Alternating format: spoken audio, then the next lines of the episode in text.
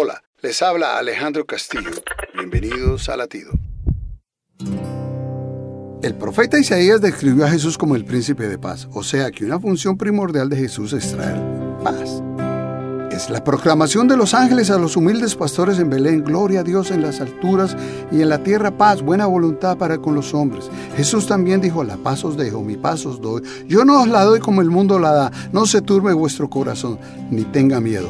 Podemos entonces afirmar que una relación personal con Jesucristo trae consigo una paz verdadera pero no como el mundo la ofrece, o sea, ausencia de guerra. La paz que Jesús ofrece es sobrenatural, es un regalo de Dios. Y entonces, ¿qué es la paz de Dios? Es la absoluta certeza que Dios está conmigo y vive en mí. ¿Y cómo la consigo? Simplemente pídasela a Jesús ahora mismo y Él se la dará.